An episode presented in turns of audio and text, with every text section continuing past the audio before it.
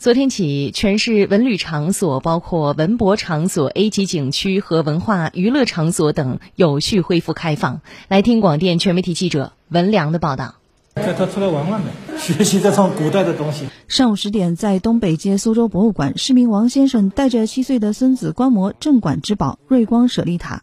博物馆恢复开放首日，馆内人流不多，感觉舒服。同样，等待开学的高一学生小季也是选择这一天参观。听说苏博就比较好，然后一直没有时间过来，今天呢就是有时间过来参观一下。苏州博物馆宣传推广部主任陆军介绍，目前博物馆实行全预约参观游览，只接受散客预约。恢复开放期间。暂时实行限流政策，每日限额三千五百人，每小时限额五百人。我们是每天也要做好这个消毒工作的。重要的点位，我们是每每小时一次消杀消毒。我们入馆时候还要就是配合做好体温的一些测量，保持这个一米的安全的一个距离。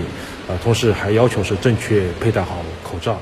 另外，苏州民俗博物馆、苏州博物馆古籍图书馆和过云楼陈列馆也同步开放。